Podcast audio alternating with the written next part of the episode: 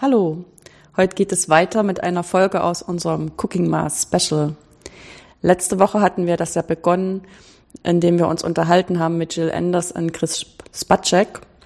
Äh, die beiden hatten ein Seminar angeboten an der Hochschule für Gestaltung, in dem Studierende der Hochschule und unsere Promovierenden in Mathematik aus unserem Sonderforschungsbereich äh, zusammen Objekte geschaffen haben, die versuchen, die mathematischen Inhalte auf eine neuartige Weise zu zeigen. Heute geht es weiter mit der ersten Folge, wo die Mathematik dahinter ein bisschen erklärt wird und wir werden versuchen, alle Projekte, die innerhalb des Cooking Mass entstanden sind, auf diese Art und Weise nochmal vorzustellen. Viel Spaß beim Hören.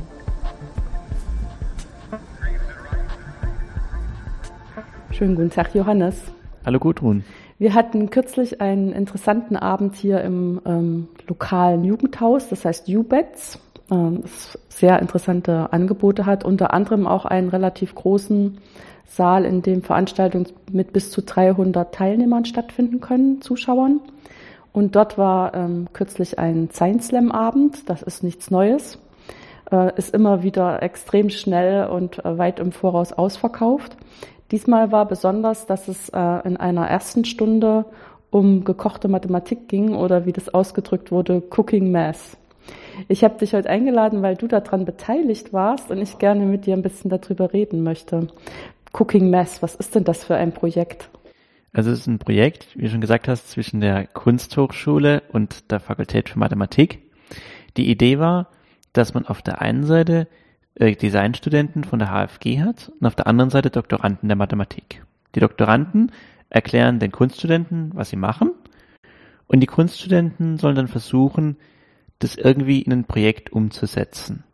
Also ja, so eine Art Kunstwerk, aber nicht Kunstwerk im Sinne von, dass es völlig frei ist und losgelöst von dem, durch das sie inspiriert wurden, sondern dass sie eher versuchen, mit einem geeigneten Design das darzustellen, was ihnen erzählt wurde. Wo kam diese Idee her? Weil ich meine, das ist so absolut nicht Standard. Also da muss man schon mal fragen, wer hatte so eine Idee. Und also wie ich weiß, kamen die von den beiden Organisatoren, Jill Anders und Chris Spacek. Äh, die haben schon mal eine Art Vorgängerprojekt gehabt, das hieß Science Vision.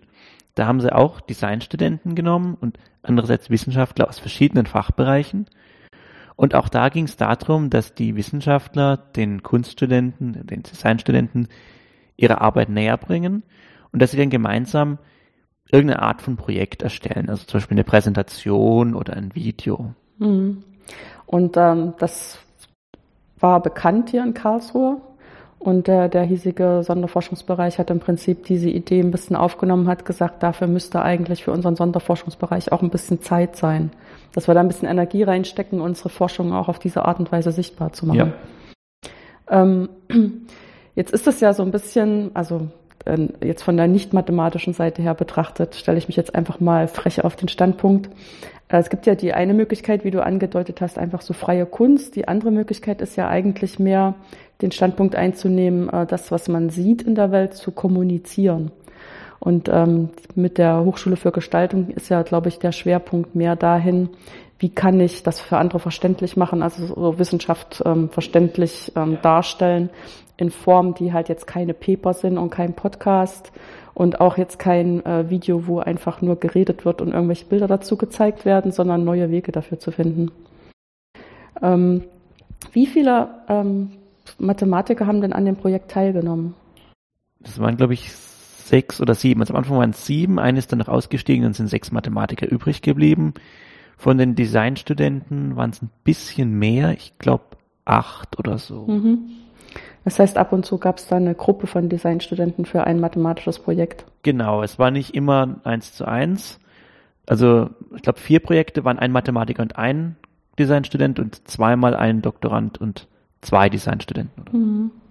Ja, also dadurch, ähm, dass ich selber total fasziniert von den Ergebnissen war, die ich gesehen habe im UBITS, hoffe ich, dass ich auch noch mehr von den anderen ähm, zum Gespräch hierher bitten kann und dass wir das dann ein bisschen erhellen können.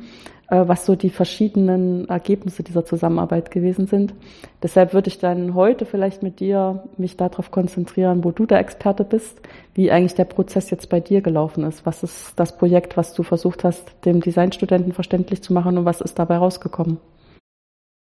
Ja, also wir hatten bei den Projekten zwei verschiedene Typen. Beim einen ging es mehr darum, den Inhalt unserer Forschung irgendwie begreifbar zu machen.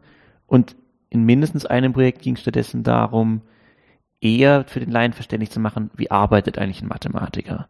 Bei mir ging es um den Inhalt.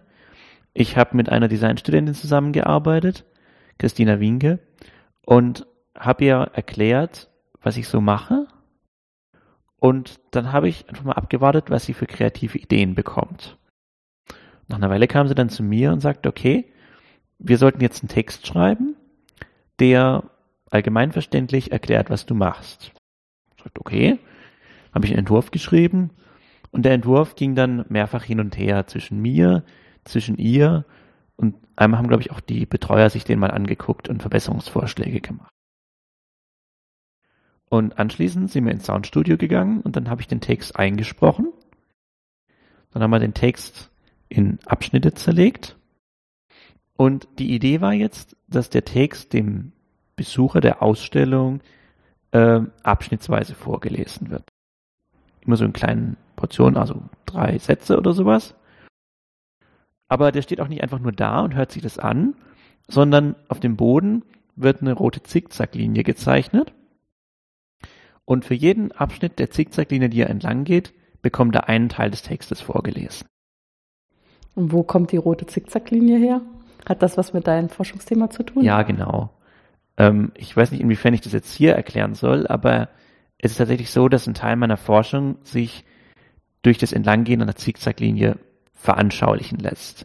Das erkläre ich auch in dem Text und Christina meinte dann, ja, das verwenden wir gleich, um den Zuschauer, äh, den Zuhörer auch auf die Weise durch den Raum bewegen zu lassen. Ähm, jetzt ist so ein bisschen, also der Ablauf ist damit klar für mich. Die Frage ist, wie viel Zeit hat denn das gekostet? Also vielleicht, ähm, wann habt ihr angefangen, waren, wann war das soweit, dass das gezeigt werden konnte? Und wie viel Zeit kumulativ äh, hast du da reingesteckt? Also die Gesamtzeit für das Projekt war schon relativ lang, wenn ich jetzt einfach nur vom Anfangsdatum bis zum Enddatum rechne. Also es lief so, wir alle zusammen, also alle Doktoranden, alle Designstudenten und die Betreuer haben uns zweimal getroffen, wo wir Mathematiker so Art Einführungsvorträge in die numerische Mathematik gegeben haben. Noch nicht speziell auf die einzelnen Projekte, sondern um denen einen Überblick zu geben, um die wichtigsten Begriffe zu erklären. Danach wurden wir in Gruppen eingeteilt. Was lief, sowas so lief, dass die Designstudenten gesagt haben, ich will mit dem und dem zusammenarbeiten und das ist wohl ziemlich gut aufgegangen, wie ich vorhin schon mhm. gesagt habe. Und dann ging die Arbeit in diesen Kleingruppen los. Einerseits, dass die Designstudenten immer wieder Fragen gestellt haben, Doktoranden erklärt haben, dass die Designstudenten dann irgendwie Vorschläge gemacht haben, die Doktoranden wieder gesagt haben, ja, das ist gut oder das muss man irgendwie anders formulieren oder so. Bei mir war es dann so, ja, wann haben wir angefangen mit dem Projekt? Also es ging, glaube ich, bestimmt irgendwie ein Dreivierteljahr insgesamt oder so. Die kumulative Zeit, das ist viel schwerer zu schätzen. Also wir haben einerseits Zeit verbracht mit dem Erstellen des Textes. Dann haben wir uns zweimal im Soundstudio getroffen. Ja, das war eigentlich so der Hauptzeitpunkt. Hm, also in Stunden kann ich das so, glaube ich, nicht angeben. Ich würde sagen, es war jetzt nicht so irre viel, aber es war auch nicht in zwei Stunden erledigt. Ja, also brauchte schon ein bisschen Commitment auch von deiner Seite. Ja, ja zumal es ja eben in mehreren Iterationen noch wieder hin und her ging. Da ja. haben wir wieder gelesen, was hat der andere geändert und Verbesserungsvorschläge. Hat sich denn jetzt dadurch für dich auch ein bisschen der Zugang zu deinem eigenen Thema geändert?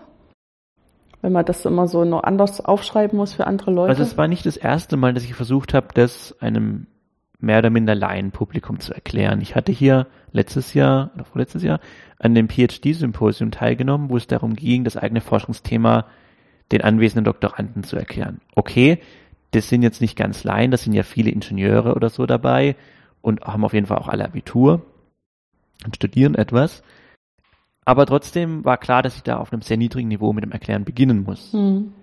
Insofern hatte ich ein bisschen Übung auch wenn natürlich ein Unterschied besteht zwischen einer zehnminütigen Präsentation halten oder so einen Text entwerfen und einsprechen. Ähm, ich denke, es war schön, das nochmal zu machen. Es war aber in dem Sinne nicht völlig neu für mich. Was interessant für mich war, war der Gesichtspunkt, der soll jetzt nicht nur jemand verstehen, der, ich sag mal, über eine solide Allgemeinbildung verfügt oder gar ein Hochschulstudium beginnt, sondern ungefähr jeder. Also zum Beispiel auch jeder, der jetzt kein Abitur besitzt.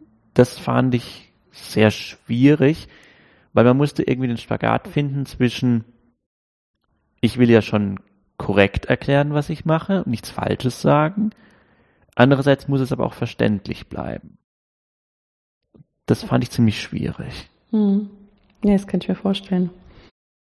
Ähm, die Frage ist natürlich, ähm, hat sich dann für dich das gelohnt? Du das Gefühl, da ist jetzt was entstanden, ähm, da kannst du stolz drauf sein? Ja, also das ist das eine, würde ich schon sagen. Es war schön, sowas mal gemacht zu haben und jetzt sagen zu können, ich war mal an so einem Projekt beteiligt. Noch wichtiger ist vielleicht aber ein anderer Aspekt. Bevor ich angefangen habe, da mit der HFG zusammenzuarbeiten, hatte ich von ihnen keine Ahnung. Ich wusste ja, die sind da in dem Gebäude, aber ja. das war's auch. Und auf die Weise habe ich zumindest einen kleinen Einblick bekommen, was die eigentlich so machen. Klar, die machen noch viel mehr, was ich alles nicht gesehen habe, aber dadurch, dass ich mal dort war, dass ich da mit ein paar Leuten gesprochen habe, auch mit welchen zusammengearbeitet habe, habe ich ein bisschen mitbekommen, was die eigentlich so tagtäglich machen.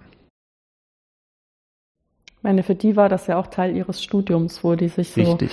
dem aussetzen mussten und mussten mal zeigen, ob sie das jetzt schaffen, äh, eure Inhalte aufzunehmen und irgendwie umzusetzen. Genau. Was für die Designstudenten, glaube ich, auch ein Problem war, war, dass die sehr viele Projekte gleichzeitig machen. Und daher sich ihre Zeit einteilen müssen und nicht jetzt konzentriert nur an einem arbeiten können. Mhm. Ich glaube, das hat die Sache auch immer wieder verzögert. Hattest du denn das Gefühl, dass die da Freude dran hatten? Ja. Also es war schön zu sehen bei diesen Einführungsvorträgen, wie sie aufmerksam zugehört haben, wie sie neugierig waren. Sie haben sich leider nicht getraut, allzu viel zu fragen, aber immerhin die Betreuerin Jill hat dann sehr aktiv gefragt, was glaube ich allen geholfen hat, das besser zu verstehen, was wir gesagt haben. Ich habe dann gehört, dass im Nachhinein die Designstudenten zu ihren Betreuern gesagt haben, dass es sehr interessant war und dass sie eigentlich gern noch mehr gehört hätten. Da waren wir alle etwas erstaunt, weil wir eher befürchtet haben, wir erschlagen die da jetzt mit der Mathematik. Aber nee, nee, gar nicht. Also die waren auf jeden Fall neugierig, haben sich wirklich bemüht, es zu verstehen, haben auch immer wieder nachgefragt, wie ich nicht nur ich erlebt habe, sondern vor allem mir die anderen Doktoranden von ihren Studenten erzählt haben. Also die waren auf jeden Fall mit Einsatz dabei. Nee, das ist toll zu hören. Ich meine, ich hatte diesen Eindruck, dass die irgendwie schon mit großem Interesse und Spaß dabei gewesen sind, auch daran, dass mir die Ergebnisse der Arbeit so zugesagt haben. Dann unterstelle ich auch immer, dass auf der gegenüberliegenden Seite auch Enthusiasmus dabei gewesen sein muss. Und ähm, ich war auch ein bisschen überrascht davon, ähm, wie vielgestaltig die Ergebnisse waren. Auf jeden Fall. Also es gab Videos, es gab das Projekt, was ich schon erklärt habe. Es gab ein oder zwei Projekte, wo so eine Art Buch entstanden ist. Also es war nicht so, dass die alle das gleiche Medium oder Technik benutzt hätten, sondern die haben ihre Fantasie freien Lauf gelassen. Es gab sehr viele, sehr schön unterschiedliche Ergebnisse. Mhm. Was ähm, ist denn jetzt das, der Plan für die Zukunft? Was wird denn mit den Kunstwerken passieren und gibt es da noch eine weitere Zusammenarbeit? Ja, das mit was mit den Kunstwerken passiert, habe ich auch gefragt. Das ist noch nicht ganz klar zumal die ja auch aufgrund ihrer Natur sehr unterschiedlich sind. Ähm, was man sehr leicht archivieren kann, sind die Sachen, die sich jetzt, die einfach eine Videodatei sind oder ein Buch. Bei dem Projekt, was ich beschrieben habe, kann man zwar die Sounddatei leicht archivieren, aber diese Installation mit der Linie im Raum, das geht natürlich nicht. Es ist angedacht, dass diese Kunstwerke nochmal im Mathebau präsentiert werden. Da gehören sie eigentlich auch hin, das stimmt. Vor allem mit unserem schönen ähm, Innenhof, den wir jetzt haben. Ne? Müsste man mal den richtigen Rahmen. Das würde mich echt freuen, wenn das klappen würde. Hm. Zumal das ja auch heißen würde, dass die Werke nicht nach einem Abend in der Schublade verschwinden. Ja. Ansonsten ist es wohl noch ein bisschen unklar. Ich meine, es ist für die Studenten ja einfach ein Projekt, was sie machen, wo sie einen Schein dafür kriegen ich denke, es ist unrealistisch anzunehmen, dass die irgendwo dauerhaft gezeigt werden. Aber vielleicht schafft man es doch, die zu gewissen Anlässen mal wieder hervorzuholen. Kommt natürlich auch darauf an, wie lange die, die Designstudenten noch studieren oder so, aber zumindest in den nächsten Monaten hoffe ich mal, mhm. dass man die nochmal irgendwie sehen kann. Ja, man könnte ja auch vielleicht überlegen, zum Beispiel deine Arbeit wird es sich ja eventuell auch im Schülerlabor zeigen lassen. Ja, da hat man ein bisschen Platz, wo man die, ähm, diese gezackte Linie aufzeichnen könnte und dann das zur Verfügung stellen könnte. Bei anderen Sachen weiß ich auch nicht so richtig. Aber ich glaube, dass gerade mein Projekt ein bisschen schwierig ist, weil es ja. relativ viel Platz, nein, weil es relativ viel Platz braucht. Ja, okay. Für die anderen brauche ich einen kleinen Tisch oder einen Fernseher Mhm. oder sowas. Ja, lassen wir uns mal überraschen, was da passiert und beobachten das. Dann bedanke ich mich erstmal ganz herzlich für das Gespräch. Und wie gesagt, ähm, wer jetzt neugierig geworden ist, ich hoffe, es kommen noch mehr Gespräche über die verschiedenen Themen, die da vorgestellt worden sind von unseren Doktoranden im SFB. Würde mich auch freuen, wenn das klappt.